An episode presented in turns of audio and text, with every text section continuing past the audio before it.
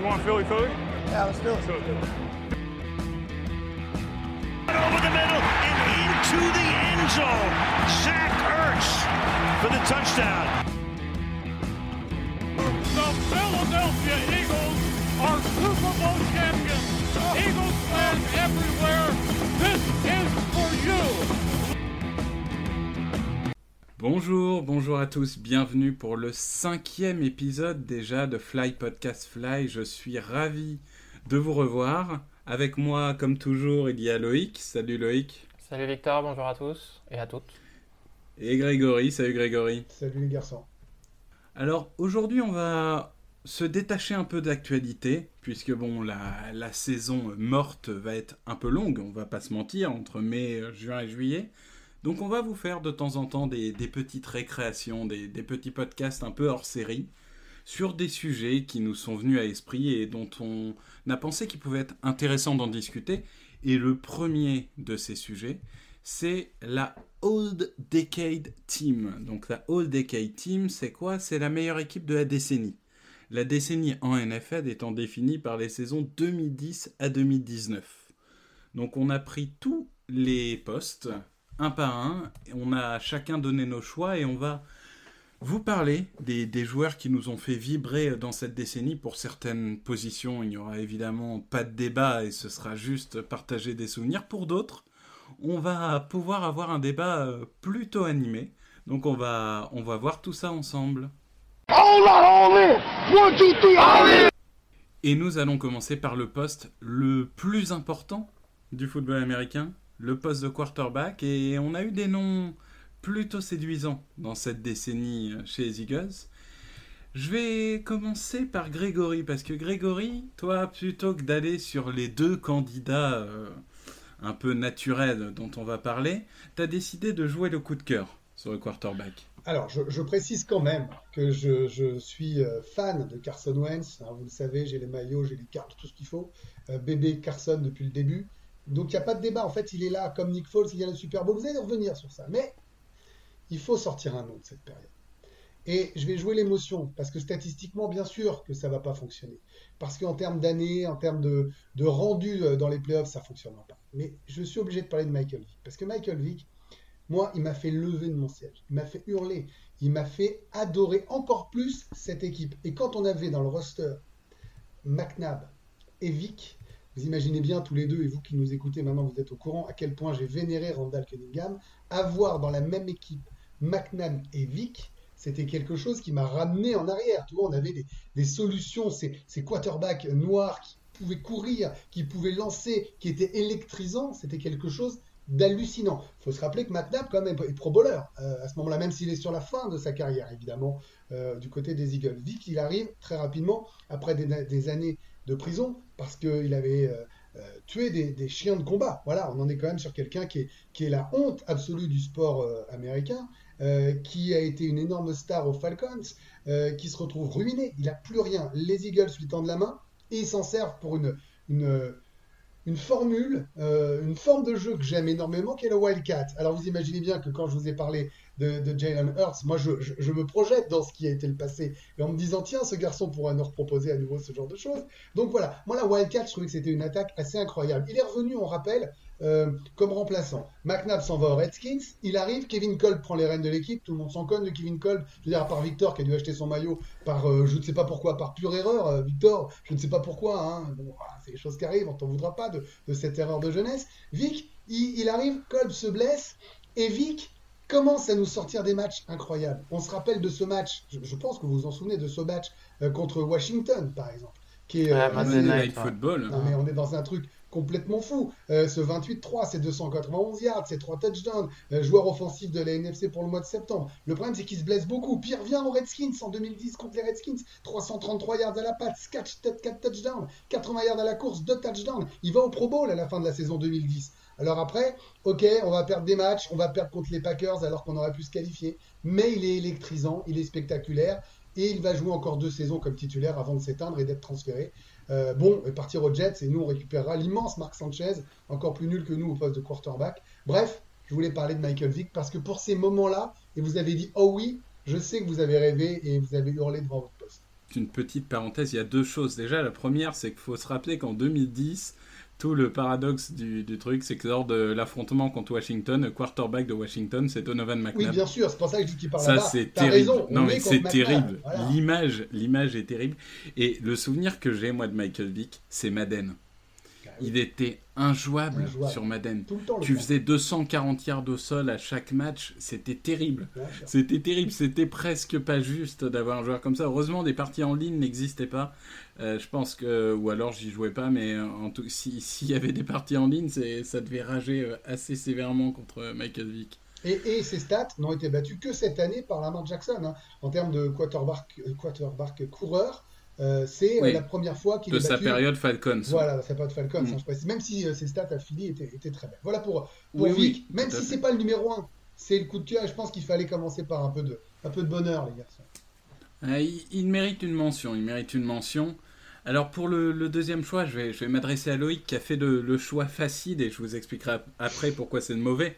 Mais Loïc, explique-nous pourquoi tu as choisi Carson Wentz. Tout simplement parce que ça a été le quarterback le plus régulier euh, sur cette décennie. euh, contrairement, même si j'adorais Vic, hein, c'est un des joueurs qui m'a fait aimer la NFL. euh, comme toi, Victor, je jouais avec sur Madden. euh. T'avais raison, Greg, il était électrisant, mais il était inconstant, comme Nick Foles, inconstant. Mark Sanchez, j'en parle même pas. Sam Bradford, c'est pareil. Et au final, celui que je trouve le plus constant, bah, c'est Carson Wentz. 4 ans. Faut pas oublier qu'en 2017, si euh, on gagne le Super Bowl, bien évidemment, il y a le run de Nick Foles, mais faut pas oublier que si on va en playoff déjà, c'est parce que Wentz était le MVP de la saison avant qu'il se blesse. Donc, euh, je suis pas sûr qu'on puisse euh, avoir beaucoup de saisons où on avait un quarterback qui jouait comme le MVP. Là, ce qu'il a fait la saison dernière aussi, avec euh, au mois de décembre où il avait plus personne autour de lui quasiment, et il a réussi à amener cette équipe en playoff. Euh, limite, on était prêt à faire jouer des, joueurs amateurs, quoi, tellement, tellement il n'y avait plus personne avec les blessures. Donc oui, pour moi, c'est euh, le meilleur quarterback de cette décennie euh, pour les Eagles. Alors moi je vais, je vais défendre un autre poulain, je vais défendre euh, Big Dick Nick, évidemment Nick Foles, parce que mon, mon quarterback préféré c'est certainement Carson Wentz. C'est un joueur que j'adore, auquel je crois beaucoup. Mais il y a un moment, le, le cœur va beaucoup parler dans ce classement, mais la raison doit parler de temps en temps. Carson Wentz, c'est zéro, victoire de playoff. C'est pas de sa faute, il a été blessé, etc. Mais c'est un fait. Nick Foles, c'est il y a une saison historique déjà en amont, c'est la saison 2013, si je dis pas de bêtises, la fameuse saison du 27 touchdowns, 2 interceptions. Et puis c'est 4 victoires en playoff sur les saisons 2007-2018, dont 3 victoires en 2017, un titre, le premier de l'ère Super Bowl des Eagles, et un Super Bowl MVP. Donc à partir du moment où tu es MVP du premier Super Bowl remporté par les Eagles dans l'histoire, je n'oublie pas des titres d'avant Super Bowl, mais là on est focus sur la période Super Bowl. Forcément, tu es le quarterback de la décennie. Il aurait même joué que ces trois matchs-là, Falcons, Vikings, Patriots, il aurait été quarterback de la décennie. J'en ai rien à faire qu'il ait été moins régulier, qu'il n'ait pas fait de stats en saison régulière, etc. Bien sûr, il profite de Vance qui lui a, qui lui a donné une équipe qui était première de la conférence. Mais l'histoire est parfois injuste, mais l'histoire est ce qu'elle est. Il gagne les, les trois matchs de playoff en faisant face aux Vikings et aux Patriots deux performances incroyables. Incroyable. Incroyables. Ah bah c'est les deux plus grosses performances, je pense, qu'on ait pu voir en playoff, euh, finale de conférence Super Bowl. hein. Mais Même de- Patrick Mahomes a fait deux matchs de fou furieux euh, en 2019, mais euh, t'as... Enfin, Foles a réussi à faire encore plus fort. Il faut, il faut rappeler, tu parles, tu parles du Super Bowl, euh, Victor, mais on a le Philly Philly tous en tête, et il y a la statue euh, devant le, le stade et tout, mais la passe qu'il fait, la passe qu'il fait pour, je sais plus, je crois que c'est Jeffrey, enfin, je- non, je sais, honnêtement, là d'un coup ça m'échappe, mais la passe qu'il fait de 40 yards pour le touchdown au retour mais de, la seconde mi-temps, Oui, oui. c'est- démentiel de précision, de sang-froid et de talent. Le, le 4 et 1 où il trouve Zach Ertz, Incroyable. c'est vraiment un modèle de déplacement dans la poche comme sait faire Drew Brees. C'est vraiment ce, ce, ce quarterback qui est pas fort, qui va pas euh, contourner tout le monde, mais qui va jongler un peu dans la poche pour aller trouver euh, le bon moment. Enfin, vraiment, pour moi, c'est Nick Foles. Et, et donc, c'est vrai que après, bon, le, le combat, c'est Nick Foles contre Carson Wentz. Je, pour moi, il n'y a, il y a pas de débat. euh, je prends le, le Super Bowl MVP. Eh, franchement, on va le voir plus tard, on a des postes totalement nuls, mais là sur quarterback, on a quand même beaucoup de chance d'avoir cette équipe-là euh, dans notre cœur, hein, parce que y a, les trois noms, c'est propre. Hein. Bon, c'est la dernière fois que je fais, mais rappelle-toi, Grégory, on est une quarterback factory. avant tout. La et, et, encore, attendez, l'héritier arrive. L'héritier arrive. Ah, l'héritier arrive, Jalen Hurts. D'ailleurs, euh, Grégory, dans la première mouture, avait mis Jalen Hurts, évidemment, au quarterback de la décennie. Hein, mais on, il a mis Hurts, à tous les postes. Hein comme je veux que Carson euh, soit le MVP de la ligue prochainement, je, le veux. Vous avez bien entendu ma passion pour la Wildcat et toutes ces, ces, ces, ces, plays un peu surprenants. Vous le savez, ça commençait pas à me chauffer. Allez, enchaîne, Victor, enchaîne parce que ça y est, vous êtes en train de me chauffer, de m'agacer. Ouais, en plus, on a fait un peu long, mais c'est le poste le plus important. Il y a des postes qui vont aller beaucoup plus vite. Déjà, premier poste qui va aller plus vite, et je vais donner la parole à Loïc, c'est coureur.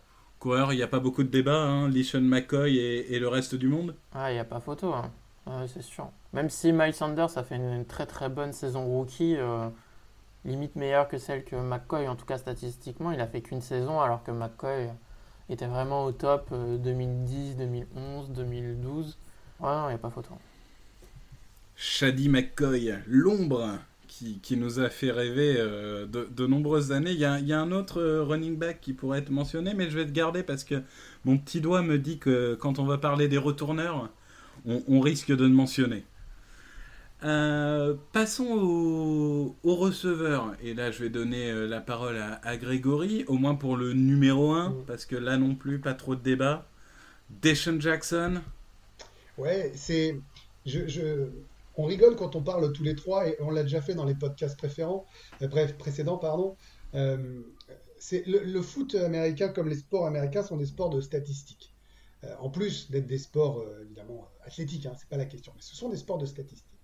Et euh, il y a le côté euh, électrisant chez euh, Deshaun Jackson qui avait chez Michael Vick. Voilà, moi je, c'est la question pour qui vous payez un billet dans un stade de foot, Deshaun Jackson fait partie de ces mecs-là. Et donc, c'est tout ce qui compte, en fait, pour moi. Peut-être que statistiquement, il y aura mieux. Bien sûr, il est pété toute cette saison. Bien sûr, il est agaçant. Il y a mille trucs. Mais, lui, il a réuni à la fois le côté électrisant, passionnant, excitant, allez, limite bandant, et en plus, le côté j'ai des bonnes stats et j'ai fait gagner mon équipe.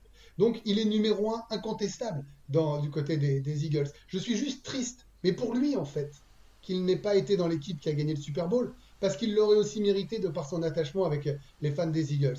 Et ce mec-là, il a ce côté menace euh, perpétuelle, il a ce côté showman, et il a ce côté main sûre, en plus d'être extrêmement rapide. Je veux dire, si on pouvait drafter chaque année des mecs comme, comme Deshaun Jackson, on serait les premiers avis. Donc, pour moi, il réunit à la fois l'émotion et les stats, et il est numéro un euh, des wide receivers de, la décennie. Je, suis d'accord qu'il n'a pas gagné 2017 et que c'est une honte, comme McCoy d'ailleurs, hein, puisque rappelons que Chip Kelly, en plus de, se débarrasser de, de Deshaun Jackson, avait envoyé Leishon McCoy contre Kiko Alonso. Hein. On s'en rappelle tous, grande réussite. Chip Kelly, il faudra toujours faire un podcast dire toute la haine qu'on a contre lui. Euh, Deshaun Jackson, moi j'ai juste deux images, une mauvaise et, une bonne. Une mauvaise, mais dans le sens vraiment pour l'anecdote, c'est cette fameuse action où il relâche le ballon avant la end zone lors de sa saison rookie. C'est contre Dallas, si je dis pas de bêtises. Ouais, c'est ça. Donc ça, c'est vrai que ça, ça aurait dû nous coûter un touchdown. Heureusement, les règles font que personne n'a récupéré le ballon, donc on a repris la balle euh, au yard 1. Et, l'image, l'image, c'est ce retour de punt contre, contre les Giants ce, Miracle of the Middlelands euh, number 2, euh, incroyable, incroyable, ce retour de punt. Euh, le temps est, expiré, hein, il reste 0 secondes. Il remonte, il, fumble le ballon, il le reprend, il remonte tout le terrain il va danser autour de la end zone avant de rentrer dedans. Ça, c'est, c'est une image, moi je crois qu'on on, en reparlera un jour de nos meilleurs souvenirs, mais, mais à chaque fois que je repense à ce retour de punt, j'ai des frissons, j'ai des frissons qui me viennent, c'est terrible. Loïc, je ne sais pas si tu veux rajouter quelque chose sur Deshaun Jackson, mais je vais te laisser euh, faire la transition vers le, ton numéro 2, qui est également mon numéro 2, Jérémy McLean. C'est vrai qu'on avait un, j'allais dire un trio, mais c'est vrai plutôt un quatuor euh, au début des années 2010 avec Vic, McCoy, Deshaun Jackson, et euh, le quatrième dont on parlait un peu moins à l'époque, c'était Jeremy McLean, qui pour moi était peut-être le receveur le plus complet qu'on a eu sur cette décennie-là c'est pas forcément le plus fâchi parce qu'il y avait euh, DeShaun Jackson qui faisait des choses euh, incroyables. Mais McLean, c'est quand même une sacrée histoire, puisque faut pas oublier qu'il a eu un, cancer, je crois, qu'il a réussi à le battre, qu'il est revenu, qu'il s'est fait les croisés. euh, qu'il a, enfin, c'est- lui, c'est vraiment le départ que l'un des départs que je regrette le plus aussi quand il était parti euh, bah, à Kansas City retrouver Andy Reid. Vrai Après une vraiment- saison à 1300 yards, d'ailleurs. la saison euh, 2014, euh, c'est la seule saison où il est le leader de l'attaque. Il fait quelque chose comme 1300 yards. Ah il oui, il part à Kansas City. excellent, euh, les mains, la concentration. euh, Et puis, le, le type de joueur, c'était le complément parfait de Deshaun Jackson. C'était a- ce qu'il fallait à côté d'un d'un Deshaun Jackson. C'était vraiment le, le- le mec dont on attendait à ce qu'il soit au mieux un numéro 2 et qui a été non seulement euh, le meilleur numéro 2 de la ligue et, et pendant deux saisons même un numéro 1. Et comme tu dis, il a battu adversité et c'est assez incroyable. Non, mais il n'y a rien à dire aux arguments de Loïc, il a raison. Et vous avez... mais je vais mettre moi Jeffrey rapidement, Alshon Jeffrey, parce que il y a cette plus-value Super Bowl, il y a ces playoffs magnifiques, il y a ce Super Bowl magnifique. Quoi qu'on en dise, dans la décennie, c'est ce que tu disais sur Falls, c'est impossible de passer à côté de ça. Et le mec en plus, euh, je sais pas s'il est la taupe, je sais pas s'il va s'en aller, je sais pas si on va le buster pour 26 millions, mais ce qui est sûr, c'est que ce mec-là annonce en début de saison, on va aller chercher le Super Bowl. Ils vont chercher le Super Bowl. Moi j'aime. Tout à fait, tout à fait. Je pense qu'on est, on est tous d'accord pour dire qu'on n'aurait jamais gagné le Super Bowl sans Jeffrey. Il y a un moment, quelle que soit la situation aujourd'hui, il faut savoir l'accepter. Euh, le poste de tie-end. Ensuite, alors le poste de tie-end, attention, euh, certains vont, vont crier derrière leur écran. On garde une place très spéciale pour une personne dont, on parlera à la fin du podcast, qui aura droit à sa propre catégorie. Mais sur le terrain, au niveau des performances pures, Grégory par exemple, Zach Pas de débat. Pas de débat. Je, enfin, je vais faire très court. Statistiquement, euh, il est au-dessus. Futur Hall of Famer. Peut-être euh, s'il continue parmi les trois plus grands tight de l'histoire. Il, est Zach- En plus, il a un système de jeu qui fait qu'il est en fait aussi le premier receveur. C'est-à-dire que chez nous, euh, les receveurs sont tellement décevants ou blessés que le mec est non seulement end, mais en fait, il est limite receveur. Je pousse un peu le bouchon, mais il y a de ça quoi. Je veux dire, il est l'option numéro un euh, de, Carson Wentz, Zach Ertz. Euh, il est en plus un super modèle pour Dallas Goddard. Il est quasiment irréprochable. Il a une vie personnelle qui fait qu'il est en plus, en plus bankable. Voilà, il, a- il- il a tout. Et même si, comme tu l'as dit, on a un coup de cœur qui arrivera après, je vois pas qu'il peut lui enlever son, son poste de numéro 1 de la déquête parce qu'il est numéro 1 de la NFL. Donc, euh, numéro 1 de la NFL, t'es numéro 1 chez les Eagles. Oui, je pense qu'il n'y a, il y a pas trop de, de débat euh, là-dessus. Après, numéro 1 de la NFL, il y en a peut-être deux qui pourraient discuter, mais en effet, dans, dans l'idée, je, ne vois ce que tu veux dire. Loïc, tu vas nous parler de la ligne offensive parce que là aussi, on a eu zéro débat, globalement, entre ceux qui ont été titulaires toute la décennie ou presque et ceux qui, Ouais. par leur performance, sont largement au-dessus. On a cinq joueurs qui se détachent. Exactement. Donc d'abord en left tackle, un futur Hall of Famer, Jason Peters. Euh, Jason Peters, déjà quand il était sur le terrain, c'était très très bon. Puis malheureusement, il y a une année où il s'était blessé euh, au tendon d'Achille. Et là, justement, quand on a vu ses remplaçants, euh, on s'est rendu compte à quel point il était bon, quoi. En plus. Alors qu'on savait déjà qu'il était très bon. Euh, après, en left guard, euh, lui, il n'avait pas resté euh, trop longtemps non plus. C'était une des bonnes trouvailles, je crois, de Chip Kelly. C'est Evan Matisse. Euh, très solide, un des favoris de PFF. Puisqu'il, euh, à chaque fois, il avait des notes euh, les meilleures de la ligue. C'était le meilleur guard de la ligue pendant, pendant 5 ans. euh, chez Ouais, PFF. 3, 4 ans. je Un peu comme. Brandon Brooks aujourd'hui, d'ailleurs. C'est un peu ça. Au centre, on a Jason Kelsey, qui peut-être lui aussi fera le Hall of Fame, même si pour les centres c'est un peu plus compliqué, mais en tout cas, euh, c'est un, un des trois meilleurs centres de la décennie, euh, avec peut-être euh, Travis Fredericks chez nos, nos voisins de Dallas. Et, et Morkis Ponsi. Morkis Ponsi, je pense, c'est le troisième. Ah, moi, je suis pas très fan de Pansy. hein. Ensuite, Brandon Brooks. Ouais, Brandon Brooks, euh, c'était vraiment euh, une très bonne signature en 2016. Là, j'ai lu qu'en 4 saisons, il avait concédé 3 sacs.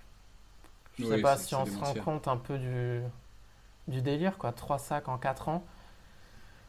Euh, donc, il faut quand même se souvenir que là, il a fait une énorme saison cette année alors qu'il s'était fait le tendon d'Achille en janvier. Donc euh, pour tout le monde, euh, c'était à se demander s'il allait jouer l'année euh, 2019, euh, dans quel état, et le gars revient et c'est euh, limite un des meilleurs linemen euh, de toute la ligue. Bon là, et malheureusement, il s'est encore reblessé, euh, une grosse blessure, donc on va espérer qu'il revienne euh, à son meilleur niveau. Mais ouais, pas de, pas de débat, même s'il y avait, euh, on va peut-être le mentionner, Todd Hermans qui a fait euh, une très bonne carrière aux Eagles. euh. Ouais, To- Todd Hermans, moi, c'est c'est vraiment pour moi celui qui, qui mérite la mention. C'est vraiment le. Si on veut prendre une image un peu basket, c'est vraiment le sixième homme, quoi. Mm. C'est celui qui, qui, qui était pas titulaire, clairement, mais, mais qui méritait une place. Et on va, on va finir. euh, je, vais, je vais finir, tiens, par Lane Johnson, parce que je viens de commander son maillot. C'est mon, prochain maillot. Ouais. Et, et du coup, Lane Johnson, bah, c'est un peu comme Jason Peters, hein, c'est c'est un, un joueur indéboulonnable qui avait finalement été drafté euh, pour éventuellement remplacer Peters à gauche, sauf que comme Peters a jamais voulu euh, baisser de niveau de jeu, il est resté à droite. Et, et finalement, aujourd'hui, euh, il est, il est très bien là où il est. C'est c'est beaucoup moins la mode d'ailleurs euh, qu'avant de, de faire permuter les joueurs de droite à gauche. On les voit avec les Mitchell Schwartz et, et d'autres joueurs, ils restent à droite en général. Et, Bon, il est inattaquable dans la décennie, hein. je pense qu'il n'y a, pas- il y a pas trop de, de soucis avec ça. Ouais, bah Il lui, faut quand c'est même se dire hein. que la ligne, la ligne quand, on la, quand on la nomme là, sur nos choix, euh, Peters, Matisse, Kelsey, Brooks, Johnson, on a été aussi. Hein.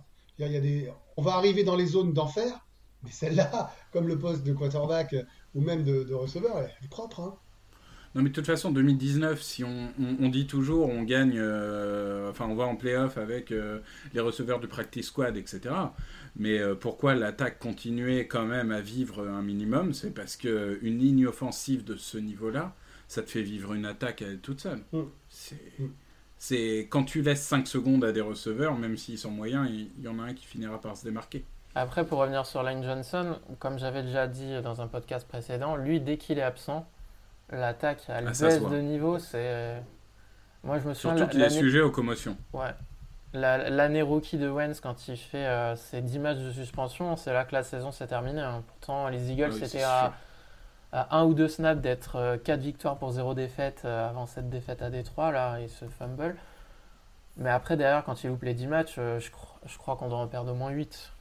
Et l'attaque Ouais, euh, on finit à 7-9. euh, Ouais, en gagnant deux matchs où les Giants et les Cowboys ne jouent pas vraiment. Donc, euh. Mais euh, là, c'est pareil, quand il a été blessé, on l'a vu en match de playoff, hein, il n'était pas là, ça s'est ressenti tout de suite. Non, non, mais c'est sûr, c'est terrible. On va passer de l'autre côté, on va passer en défense. Et on va, on va laisser Grégory nous présenter ses choix au niveau des défensifs tackle. Alors, il y a, il y a un choix qui paraît évident. Bah, Fletcher Il Cox. y a un autre choix qui, est, Bah, qui, est- qui va être moins évident. Ouais, enfin, moi, oui. Alors, Fletcher Cox, on va pas passer trois heures dessus. C'est c'est lui hein, dont tu parles sur l'évident. Euh, c'est un monstre. Voilà, c'est un monstre. C'est un, c'est un géant de ce poste-là. C'est un infranchissable. C'est un leader. euh, c'est un formateur en plus, parce que c'est quelqu'un qui a réussi à, je trouve, à sublimer euh, des mecs qui ont progressé à ses côtés. En plus, euh, on a, une, stratégie qui est de faire jouer plusieurs mecs pour arriver plutôt frais en quatrième quart-temps mais lui, il pourrait jouer tout le match, que ça poserait pas de problème. J'emploierais même presque le terme de mutant. Alors je suis dans le superlatif parce que, parce que les stats vont pas vouloir dire grand chose, mais on parlait de Hall of Famer, ce mec-là est vraiment un Hall of Famer, garanti. Euh, il- il- il- Qui dans la ligue sur les dix dernières années peut regarder Cox et lui dire j'ai été meilleur que toi? Vas-y, j'attends. Le, le seul problème qu'il aura, c'est que c'est une position Bien qui est de moins en moins regardée par les votants. Non mais je parle en dehors des. Ça- Alors, ok, je vais, je vais réexprimer euh, ma pensée. Aaron Donald, Aaron Aaron Donald, euh, c'est-. Ouais, peut-être le seul. D'accord. Voilà. Mais ils sont pas, ils sont deux quoi. Ils sont deux Oui, au-dessus oui, des non, je pense, je pense qu'il est le deuxième meilleur euh, défensif tackle de la décennie. hein. Bah, D'ailleurs, dans la, dans, la all, euh, dans la All Decade Team de la NFL, Mm. euh, c'est, si je dis pas de bêtises, c'est lui, euh, c'est lui qui accompagne Aaron Donald. hein. Et puis après, après il y a un débat parce qu'il y y y a Mike Peter- Patterson qui est, qui est, que moi j'ai mis.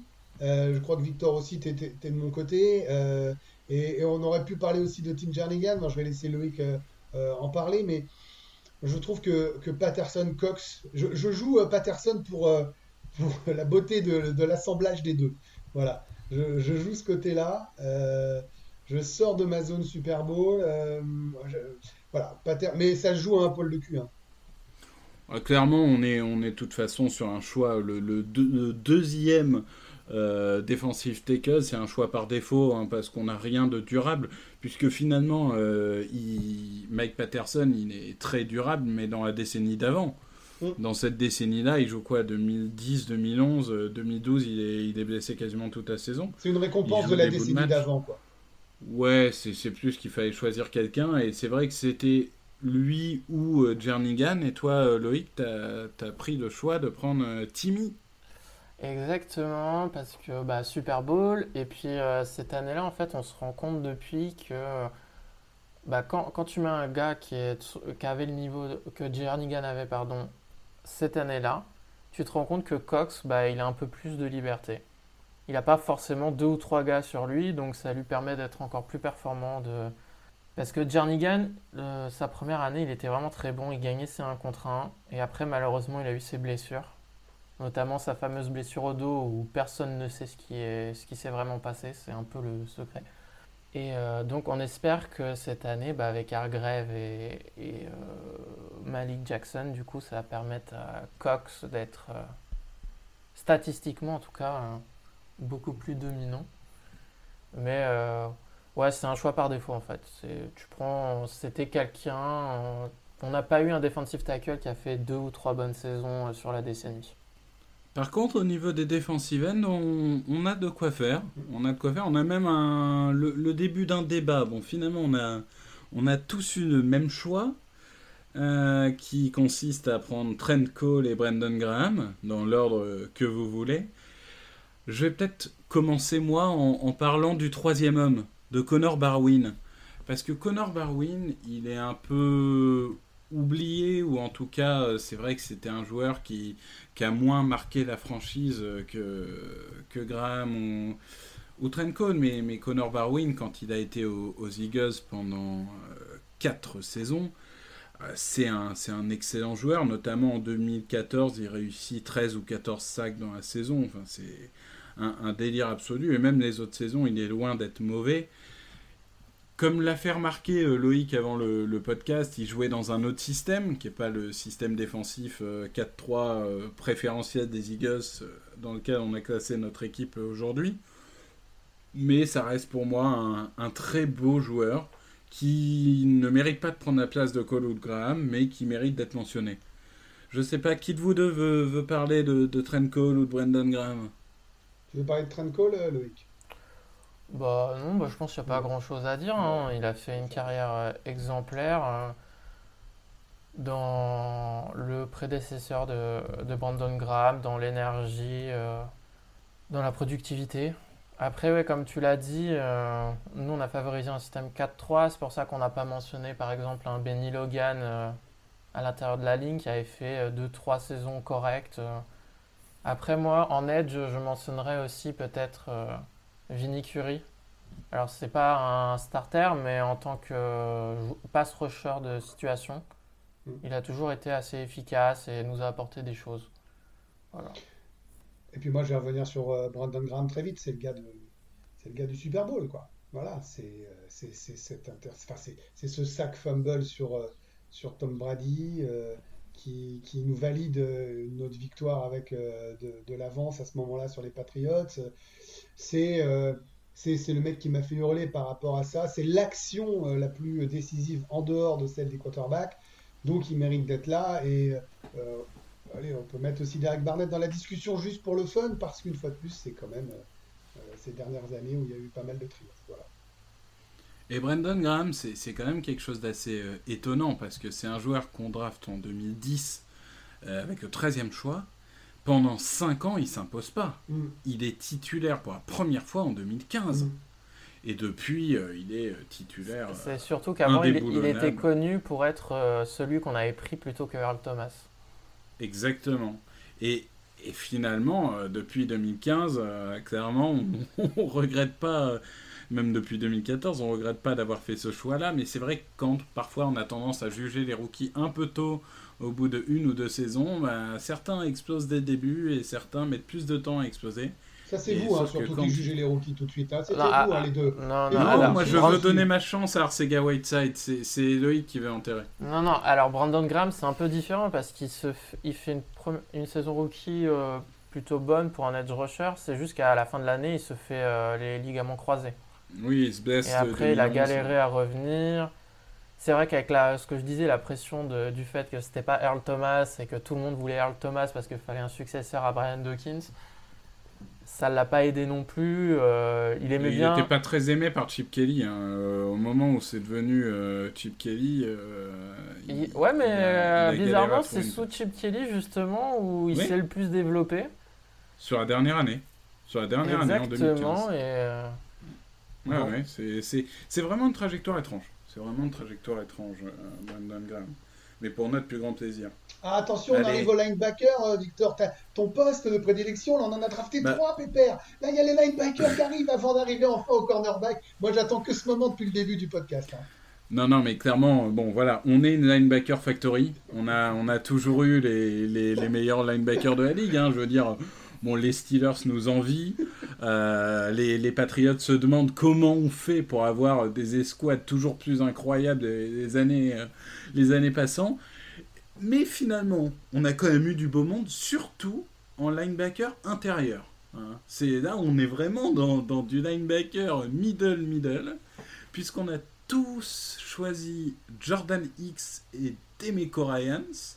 Ça, c'est un peu le choix euh, évident. Il y a plus de débats sur troisième choix. Alors, euh, pour vous, c'est Nigel Bradham. Pour moi, ça sera Kendricks. Alors, je vous laisse euh, défendre euh, peut-être un petit mot sur, X et sur euh, Demeco et défendre votre poulain Nigel Bradham, Grégory. Non, mais une fois de plus, c'est.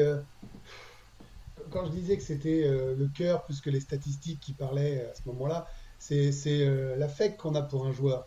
Tu vois, ça, marche à ça.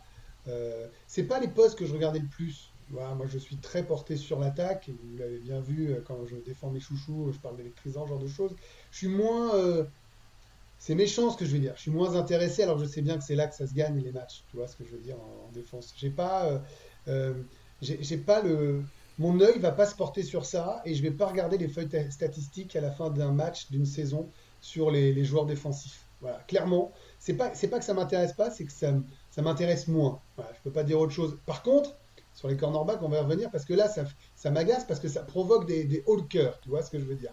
Euh, mais mais s'il fallait choisir entre les deux, c'est une fois de plus parce que j'ai vu peut-être plus de rencontres où, euh, Nigel Bradham a été, euh, a été bon et que j'ai plus regardé de matchs à ce moment-là par rapport à Michael Kendricks. Voilà, c'est, vois, ça se joue à la marge. C'est, juste que c'est pas un poste qui me, c'est, tellement pas une LB Factory et c'est tellement pas des postes où on a été marquant que je m'y suis moins intéressé. Donc je vais plutôt vous écouter.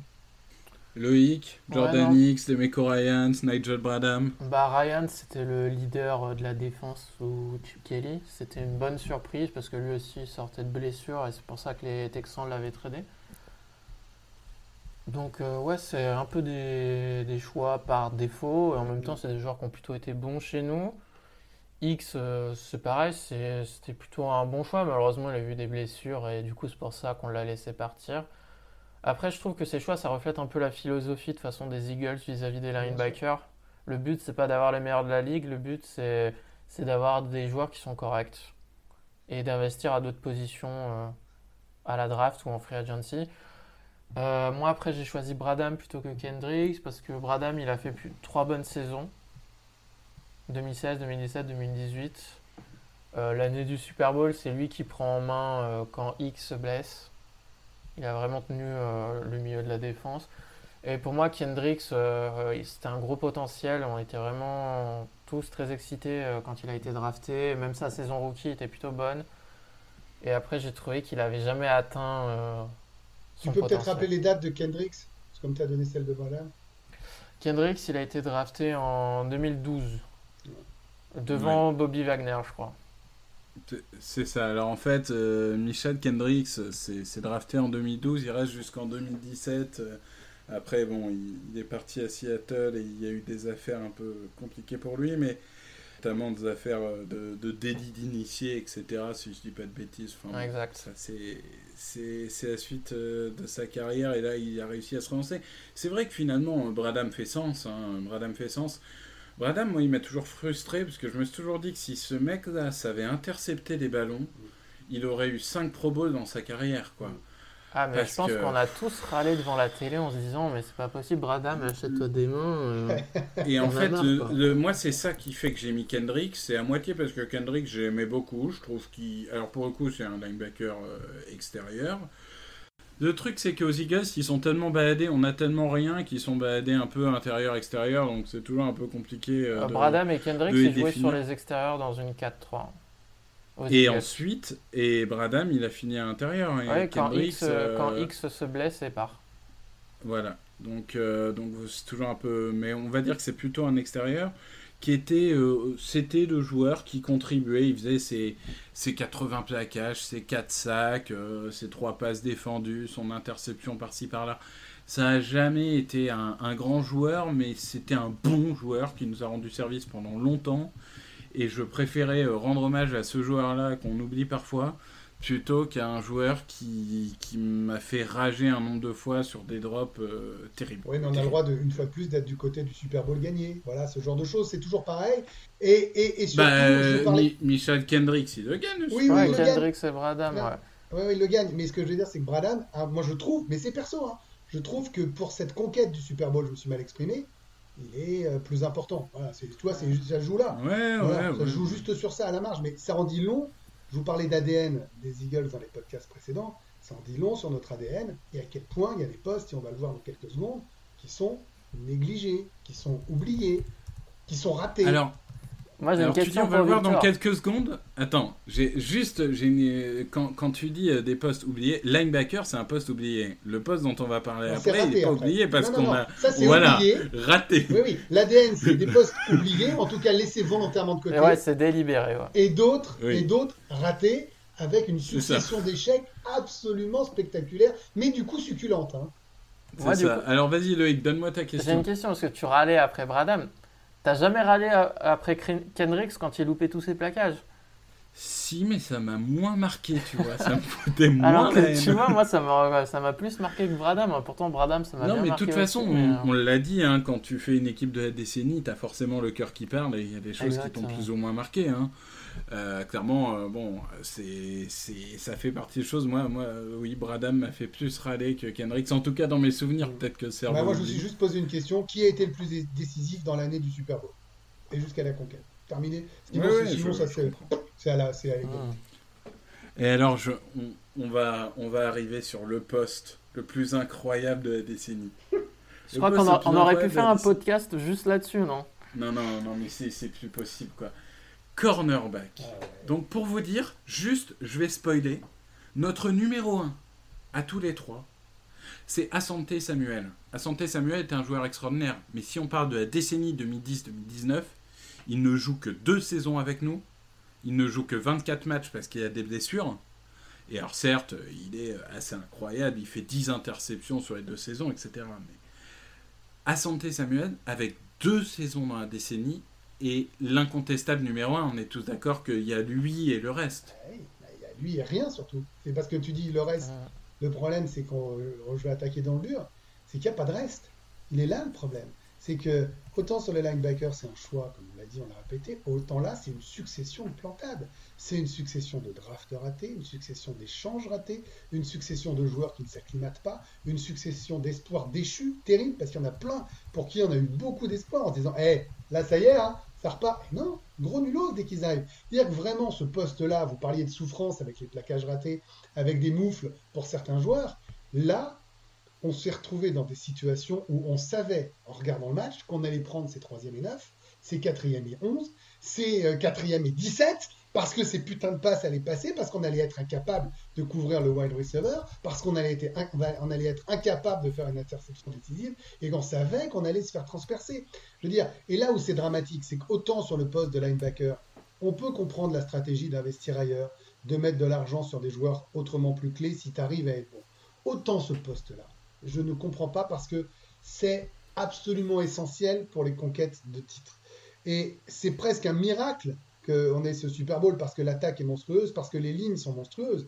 Mais ce sera impossible quasiment à répéter si on n'arrive pas à avoir des, stops euh, dans les airs. Voilà, c'est aussi simple que ça. Ce poste de cornerback, c'est celui qui te permet de dire à l'attaque d'en face Mec, tu peux lancer le ballon quatre fois, on va te faire chier trois fois et demi. Nous, les mecs rigolaient et se disaient, ils sont tellement faibles qu'on va les transpercer. Donc c'est de la souffrance pour les supporters, c'est sans doute de la souffrance pour le coaching parce qu'ils ont vu que leurs échecs se répétaient. Et en plus, c'est des gars qui avaient des attitudes euh, absolument détestable, toujours à râler, en disant qu'il y avait faute, en disant qu'il y avait euh, passe interférence contre la défense, les mains sur les hanches, en hochant la tête en disant j'y suis pour rien. Voilà, moi c'est en plus l'attitude de tous ces nulos qu'on a eu, et la liste est tellement longue que je vais pas en donner euh, plus de noms, qui m'a posé problème. Donc c'est de la souffrance pure et dure ce poste. Voilà, et j'espère que Darius Slay va, va changer la donne. Et, donc, tu n'as pas mis Razul Douglas. Tu as résisté. Et donc, je n'ai pas mis ce, ce Razul Douglas, évidemment, avant tu me chambres, mais qui, qui, pour moi est un superbe symbole de ces ratages successifs. Mais c'est pas le pire, parce que lui, à la limite, tu veux que je te dise, il n'y avait pas tellement d'espoir sur lui. En fait, voilà, c'est il est là euh, un peu par défaut. Il y a eu des, et je vais vous laisser en parler, il y a eu des drafts, des trades qui nous laissaient espérer davantage. Donc, je trouve que c'est le plus gros échec de l'histoire des Eagles que ce poste on, a tout essayé. On a signé du gros contrat à la Somuga, on a mis des deuxièmes tours à Sidney Jones, rien n'a marché. Loïc, toi, ton, ton avis sur le poste et peut-être défendre ton choix parce qu'on a, on a tous les deux, euh, par défaut, pris quelqu'un. Moi, j'aimerais bien que Grégory, du coup, nous dise ce qu'il a noté dans le fichier pour son cornerback numéro 2. J'ai Comment dit de la Ton... Voilà, j'ai dit de la merde. Ça, ça rentrait pas dans le, dans, dans le fichier, du coup, vous l'avez élargi. J'ai mis à santé Samuel et le reste, j'ai pas pu faire de choix. Voilà, moi, j'ai pas pu mettre Darby, euh, euh, Boykin, Mills, Williams, euh, Douglas, qui vous voulez, j'ai pas pu. Parce que aucun ne mérite de porter ce maillot si beau et si prestigieux. Voilà. Toi, Loïc, tu as, tu as choisi l'auteur d'un pick six très important, puisque c'est celui qui nous relance dans la finale de conférence contre les Vikings. Tu as choisi Patrick Robinson. Ouais, alors moi, je suis parti du principe que de toute façon, il n'y avait pas dans la liste, il n'y avait aucun cornerback qui avait fait deux bonnes saisons. Donc, il euh, fallait choisir un corner qui avait été bon pendant une saison. Donc, euh, j'ai pris celui qui a été le, plus important l'année du Super Bowl, du coup, Patrick Robinson. Faut pas oublier que c'est lui qui change un peu le, cours du match contre les Vikings, puisque les Vikings menaient 7-0 et avaient de nouveau le ballon en attaque et ils avançaient. Donc, il y a eu un changement de, de momentum sur ce pick 6 on avait dû citer une saison de cornerback. Euh, on a eu de temps en temps une bonne saison euh, d'un cornerback. On a eu Brandon Boykin en 2013 où il fait 5 euh, ou 6 interceptions. Darby n'a pas non plus été mauvais en 2017. D'ailleurs, on avait la moitié de la saison. Ouais, et puis on avait plutôt de l'espoir sur ce qu'on avait vu en fait. Donc, Ouais, ils ont tout essayé. Le coaching staff non plus n'a pas été à la hauteur. Tu cites par exemple Razul Douglas, mais Razul Douglas, faut bien, faut bien se dire qu'on sait très bien qu'il peut pas courir sur 50 yards versus les receveurs. Il a besoin d'aide. Et à partir du moment où les coachs ne le mettent que dans cette position-là, bah, il ne peut qu'échouer. Il y a aussi bien ça. sûr. Tu as raison de préciser que c'est un échec collectif. Ah, c'est un échec de la franchise à tous les niveaux. Et ce qui est terrible, c'est que c'est pas comme si on s'était habitué à avoir des cornerbacks de niveau faible. Si on revient dans les années 2000, où, tous les trois on, les a suivis, euh, entre les Troy Vincent, Edito Shepard et Sheldon Brown, on a eu du, beau monde. Hein. Ah bah le changement de niveau entre les deux décennies, il fait mal aux yeux. Hein. Ça, fait mal, hein, parce que je pense sur les années 2000... C'est pour dire que j'ai pas le maillot de Douglas ou Darby. Ouais, mais sur les années 2000, euh, je pense qu'on est, on est dans les 5 meilleures équipes de la ligue au niveau des, des cornerbacks, si ce n'est même mieux. Euh, au niveau d'année 2010, mais euh, je pense qu'on est bien au fond. Moi, j'ai. Ça veut va changer de décade. Tu vois, il faut être positif. C'est ça, c'est un sur deux. C'est une décade sur deux. Là, il y a Darius qui arrive, il y a de la draft. bah, ça y est, c'est reparti, en fait, tu vois. Mais j'espère, j'espère. Pour le coup, il n'y a, y a pas de problème avec ça. Euh, moi, j'ai choisi Jane Mills parce que je pense qu'il a été euh, au-dessus de son niveau en 2017, mais il n'empêche qu'il a fait une super saison, notamment en red zone. C'est vraiment quelqu'un qui pouvait concéder des longues passes, qui pouvait concéder des, interférences, etc. Mais arrivé dans la zone rouge, il a été très très bon, très très bon en 2017, et il nous a sauvé euh, bien, des, bien des situations. Bon, après, c'est sûr que c'est un choix par défaut, là encore. C'est un peu comme notre deuxième défensif tackle. Je vais pas vous vendre que Jane Mills, c'est un pro bowler. Mais, euh, mais disons, pour un septième tour, il a, on, on, attend par définition rien d'un septième tour. Il nous a apporté une saison au-dessus de son niveau qui nous a permis de contribuer à gagner le Super Bowl. Bon, bah, je, je récompense ce septième tour qui a fait plus que ce qu'on attendait de lui. Bon, très bien. On va, on va s'intéresser euh, au safety. Alors là, pas beaucoup de débats. Donc, euh, et en plus, c'est des joueurs qu'à peu près tout le monde euh, parmi nos auditeurs ont vu, quels que soient vos âges. On a choisi le duo Malcolm Jenkins, Rodney McLeod. Loïc, ton, un, petit mot là-dessus, même s'il n'y a bah, pas. Ils ont été globalement bons, et puis de toute façon, avant eux, c'était le néant. Donc, les Kurt Coleman, les les Jarrett, les les, euh, ce que vous voulez, c'était aussi nul que les cornerbacks euh, avant qu'ils arrivent. Donc, euh, pas trop de discussion. Nate Allen, c'était moins nul que les autres quand même. Vous êtes ouais, mais c'était nul quand même. les autres, c'était cataclysmique, lui, c'était nul. il est un peu. C'était moyen nul. Voilà, moi je trouve que. est moyen nul. Mais il n'y a pas de débat là, on va pouvoir enchaîner parce que je vois pas. Il n'y a, y a, pas de débat parce qu'ils ont été, comme l'a dit Loïc, ils ont été, ils ont été meilleurs. Mais n'y avait pas de mal à être meilleur. C'est que même s'ils avaient été moitié moins bons de ce qu'ils ont été, ils auraient quand même été les meilleurs. Ah bah exactement. Exactement. On arrive aux équipes spéciales. Mm. Au niveau des kickers, j'ai envie de dire, euh, on, en a eu. Hein. Alors, euh, autant dans les années 2000, on a eu que Akers, quasiment. Autant dans les années 2010, on a eu une plâtrée de kickers. Globalement, il y en a un qui ressort, Jack Elliott. Bah, Jack Elliott, moi, c'est le. Une fois de plus, hein, je repars sur les grands moments, comme tu l'évoquais contre tu, évoquais les Giants. Moi, il y a ce coup de pied, voilà, c'est plus de 60 yards, cette victoire, qui fait que, bon, bah, euh, à partir du moment où un mec me fait lever de mon canapé, les bras en l'air, en gueulant, je le mets dans mon équipe de la décennie, parce que, alors, il a juste un défaut. Euh, il faudra faire gaffe parce que pour le moment ça n'a pas coûté cher, mais il y a un moment ou un autre, ça peut être un peu embêtant, c'est qu'il il rate, euh, alors assez fréquemment, le mot est un peu fort, mais plus de fois que ça ne serait autorisé, des transformations. Donc, euh, je sais pas si c'est de la Plus c'est proche, plus, il est proche, moins il est C'est incroyable. Euh, par contre, plus c'est important, plus il est, plus il est met. Voilà. C'est pour ça que je, je m'agace pas plus que ça, mais il y a un moment quand tu as fait l'effort de faire une série avec euh, des, des, receveurs remplaçants et que ça te rapporte que 6 points alors que ça devrait faire 7 et que les matchs sont au cordeau parce que tu souffres à chaque fois, c'est un chouïa pénible. Mais euh, il est fiable, il est bon et il résiste à la pression. Loïc, Punter, Donny Jones, là encore pas trop de, de débat euh, ouais, sur la décennie. Cameron Johnston fait le, le, boulot actuellement depuis deux ans. Euh. Ouais, Donny Jones euh, qui, a dû faire un punt, je crois, au Super Bowl, le pauvre. C'est pas le Super Bowl des punters. Non, Mais non, non, pas trop de discussion. je crois que comme le long snapper derrière, John Doran Boss. Mais de, de souvenir, en 2017, Donny Jones, il fait un très bon match euh, contre les Falcons en division. Ouais, bah, c'est le match où vraiment on a galéré euh, jusqu'à cette fameuse réception de Torrey Smith après le, l'interception loupée par le défenseur d'Atlanta. Ça lui rebondit sur le genou, ça finit dans les mains de Torrey Smith juste avant la mi-temps. Du coup, ça permet de mettre 3 points. Euh, non, mais action absolument incroyable. Non, mais quand on y repense, cette saison on ça peut pas se reproduire. Tu as, eu tellement de.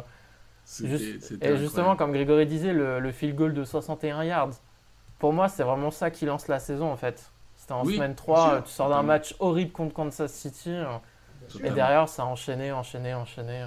Tu, peux, tu peux basculer. Si tu, si tu mets pas ce, tu prends pas cette victoire, je suis quasiment persuadé qu'il n'y a pas de Super. Mais de toute façon, la NFL, euh, quand on regarde finalement ça se joue toujours à 2-3 actions. C'est pour ça que souvent, quand on fait les, bilans des équipes, finalement, quand on regarde une équipe à 7-9 et une équipe à 10-6, souvent, c'est 3 actions sur des milliers et des milliers qui décident d'un bilan. Ça se joue tellement à rien. On a un salary cap qui est très bas. Enfin, beaucoup d'équipes performantes. C'est vraiment un sport. Euh, ils ont créé ce sport pour ça, hein, pour que ça se joue dans les deux dernières minutes du quatrième carton, euh, pour que ça se joue dans le dernier match de la saison et pour que ça joue euh, au cordeau avec des matchs éliminatoires et pas de série. Je veux dire, le, ce sport-là a été créé pour ça. Hein.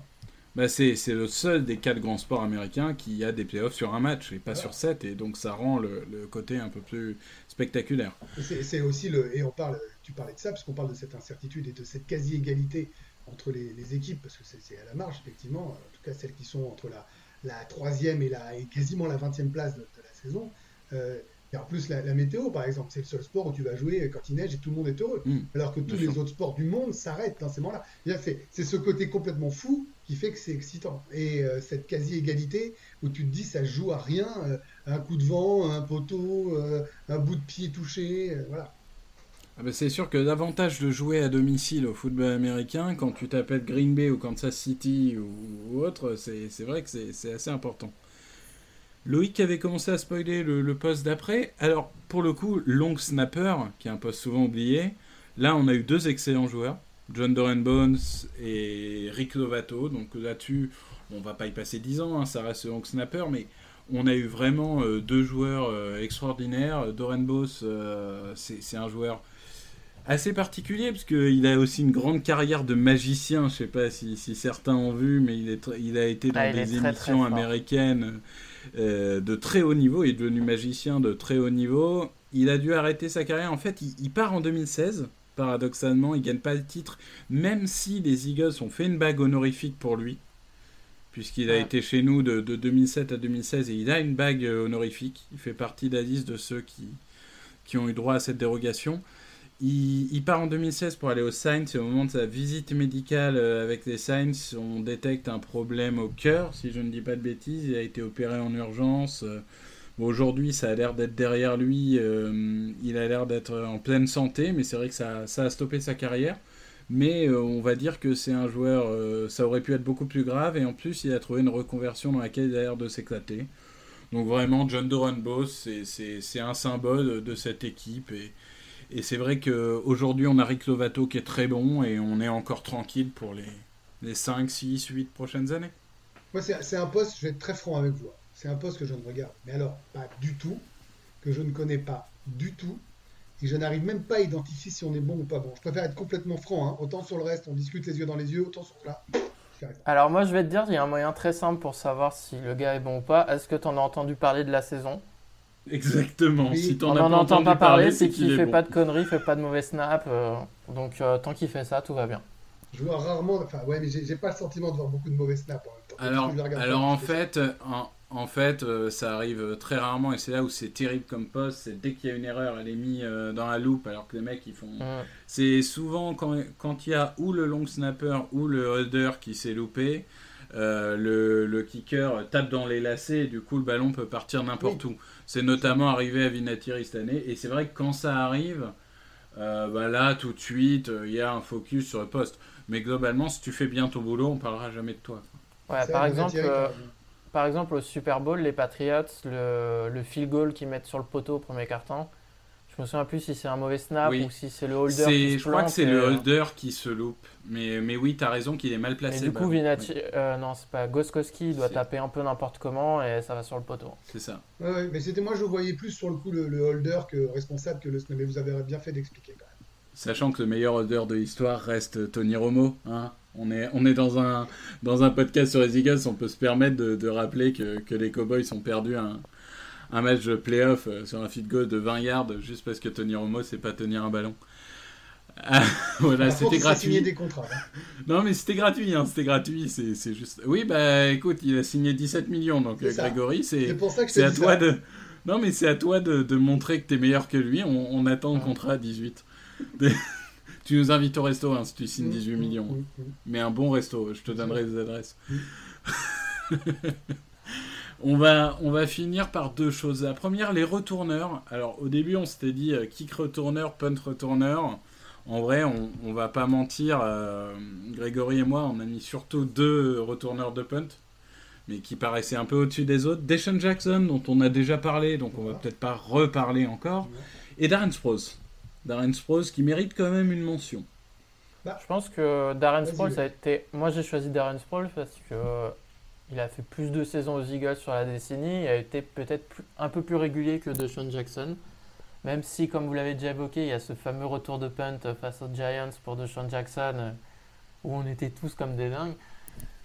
Euh, Darren Sproles, disons qu'il n'avait pas cette manie qu'avait DeShaun Jackson de prendre le ballon, de reculer de 10 yards et au final de faire euh, une fois sur deux n'importe quoi avec le ballon et tu avais envie de t'arracher les cheveux dans la télé en disant mais pourquoi tu fais ça, va tout droit. Donc ouais, et puis comme je l'avais pas cité avant et que je, voulais le mettre aussi hein, pour ce qu'il a apporté entre 2015 et 2018.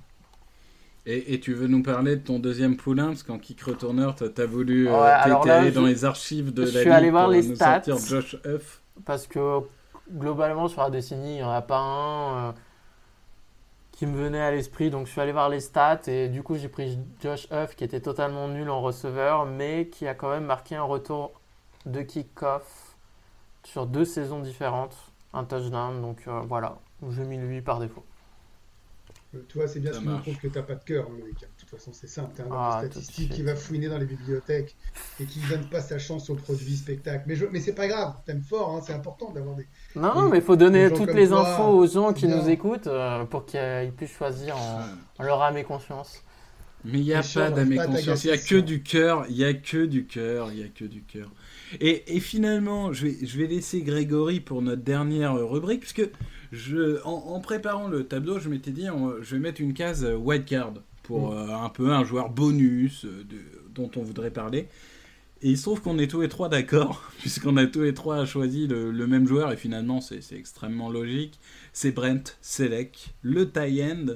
Je te laisse euh, nous, nous parler d'un joueur qui, dont on va dire l'impact sur l'équipe dépasse largement la production statistique.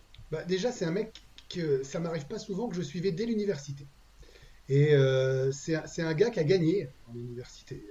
Euh, donc c'est déjà, on sentait le, le, très bon joueur euh, pour les Bearcats de Cincinnati, hein, je précise pour ceux qui. C'est ça, comme euh, qui est l'université de Jason Kelsey. Et de Travis Kelsey aussi, il me semble. Il, a gagné l'International Bowl, l'Armed Forces Bowl, enfin il a, il a, des trucs, tu vois. C'est un mec qui a, une histoire universitaire, ça j'aime bien. c'est pas un gars qui. Il a fait 4 années universitaires, j'aime bien aussi les joueurs qui arrivent un peu matures, qui sont des NFL ready. Il y a des gens qui sont très prêts très vite et d'autres qui sont plus jeunes euh, qui mettent euh, du temps à, exploser. Euh, c'est un mec, en fait, j'étais fasciné. Je sais pas, j'avais le maillot pour vous dire à quel point j'aimais le garçon. Mais je trouve que ah, Moi aussi, je l'ai. Ouais, voilà. C'est dès que le. le, le, en fait, il, a, il était le, tight end. ce poste, il est un peu spécial parce que tu dois recevoir le ballon, mais tu dois aussi bloquer. Et c'est vrai qu'avec Hurts, on a plutôt, nous, le côté receveur en ce moment, le côté offensif de ce poste. je trouve que Brent Selleck, il était capable de faire trois choses parfaitement. Euh, il était capable de courir avec le ballon. Il avait des mains très sûres. il était très bon dans les blocs. Voilà, moi je trouvais que Brent Selleck, c'était le prototype même. Quand tu es euh, euh, un mec qui s'intéresse à la NFL et que tu mets les trois petits tirets de ce qu'il faut faire quand on est taillé, il faisait ça d'une manière incroyablement régulière. C'est-à-dire que saison après saison, c'était quasiment toujours le, même rendement. Il était capable d'être très bon dans la zone rouge, c'est-à-dire que vraiment, il était euh, facile à trouver. Alors, euh, peut-être pas aussi facilement qu'un Zach Hertz aujourd'hui, hein, je, précise, parce que Hertz, c'est quand même le très très haut euh, niveau. Moi, je trouve que c'est un mec qui était d'une fiabilité. Voilà, je pense que c'est le bon mot, d'une fiabilité absolue. Et son état d'esprit, sa façon d'être, correspondait à ce qu'étaient les Eagles de cette époque. Il s'est adapté au coach qu'il a eu, quel que soit le coach, il était tout aussi performant. Et, il gagne le titre officiellement en 2017. Euh, du coup, euh, comme une récompense un peu de, de 10 années de bons et, loyaux services. Il joue 16 matchs hein, quand même dans la saison de 2017, mais évidemment, il n'y a que 13 réceptions, il n'y a que 130 yards, il est derrière Hurts, euh, voilà, avant qu'il parte en mars 2018. Donc, euh, mais il pouvait jouer fullback, comme tu dis, c'était un excellent bloqueur euh, qui pouvait jouer euh, mais qui pouvait jouer fullback. Euh, qui, avait, il a fait la décennie, Victor et Loïc. dire, là, on parle de décennie, ah on a parlé de joueurs qui ont joué un an, deux ans. Le mec a été là quasiment tout au long de cette décennie, je veux dire, à une année près, dans les grandes victoires, dans les grands matchs de playoff. Bon, et puis maintenant il rebosse est... Eagles, quoi. Je veux dire, il est au département des opérations football, il poursuit l'histoire. Je veux dire, c'est un Eagles avec un E majuscule. Ouais, avec Barwin et, on est tous d'accord. Ouais. ouais moi, j'ajouterais que c'était un, un, Warrior et qu'il euh, est arrivé qu'il dépanne en tant que long snapper, justement. Et euh, justement, il a plutôt fait du bon boulot quand il a dû dépanner. Il était prêt à faire euh, ce qu'il fallait pour l'équipe. Et surtout, au fil des années, il, a vraiment eu à cœur de s'améliorer en tant que bloqueur chaque année. Hmm. Donc, Ouais, c'est pour ça que je, l'ai mis aussi. Hein. C'est vrai qu'on avait pensé aussi à Sproles et Jeffrey, mais du coup, on est tous tombés d'accord sur, sur Selec. Et je pense que les, les progrès qu'on a vus de Dallas Goddard en bloc euh, sur, sur ses premières saisons en NFL, je ne serais pas étonné que, que Selec lui ait donné quelques bons conseils là-dessus. C'était pas un mauvais bloqueur à la base. Hein. Mais, euh, mais là, aujourd'hui, il est vraiment arrivé à un très très haut niveau euh, au niveau du bloc. Et, puis pour finir sur Select, pardon, parce que je vous ai parlé longuement de Michael Vick au début, ils, étaient, c'est pas Wentz Hurts, hein, mais c'était sa cible préférée. C'est-à-dire que Vic, il était capable de trouver Selec, et euh, si j'ai cité Vic, je suis obligé de citer Wentz Selec. C'est vraiment la définition de la soupape de sécurité, quoi. C'est pas, euh, c'est pas le joueur explosif euh, comme tu, tu, les aimes, mais c'est le joueur qu'il faut, quoi. C'est, celui qui va faire la passe de 5 yards, enfin la réception de 5 yards sur la troisième et 4 c'est celui qui va gagner ce yard après réception qui te permet de prolonger le drive. C'est c'est vraiment un. Et puis, euh, mentalité irréprochable. Enfin, je veux dire, euh, le, mec, tout pour l'équipe. Euh, ah, c'est le, poste, le poste qui doit peut-être peut-être un des postes les plus complets de tout le roster, Thailand, parce que tu dois être capable. Il n'y a pas beaucoup de postes où tu dois attaquer et défendre. Hein. Il y en a. En fait, mm. il, y a ce poste de Thailand. Et il, il était bon, pas partout. C'était même pas moyen plus. Il était bon partout. Oui, je suis d'accord. Surtout, faut, faut remettre aussi les stats dans le contexte de 2009-2010 euh, parce que on, l'oublie vite, mais la, la, NFL évolue très très rapidement. Et l'utilisation de Tayen en 2009, c'est pas l'utilisation de Tayen d'aujourd'hui. Mm. C'est pas, c'était pas aussi systématique. Il y avait des Antonio Gates et tout, mais c'était pas, c'était pas forcément. Ah, au début de sa carrière, je pense que c'était la cible favorite de McNabb. Hein. Bon, c'est vrai qu'à l'époque, les receveurs, c'était pas trop, ça. pas trop ça, mais. Euh, Comme quoi, on a un ADN de Tayen, hein. Une ah Factory, les gars. Hein. Factory. Bah, pour le coup, eh, franchement, en Tiden, ils se sont pas trompés. Hein. Que ce soit Select, Hertz ou Goddard, euh, on est solide. Hein. Et euh, Jalen Hertz aussi. Et, et Jalen Hertz. notre futur arrive, il arrive, bébé. notre futur Tayen. Et vous savez quoi? On, on, on, va, on va dire aux, auditeurs, on s'était dit, euh, ah, ça va être un podcast très très court, euh, pourquoi pas faire un petit bonus derrière ou quoi?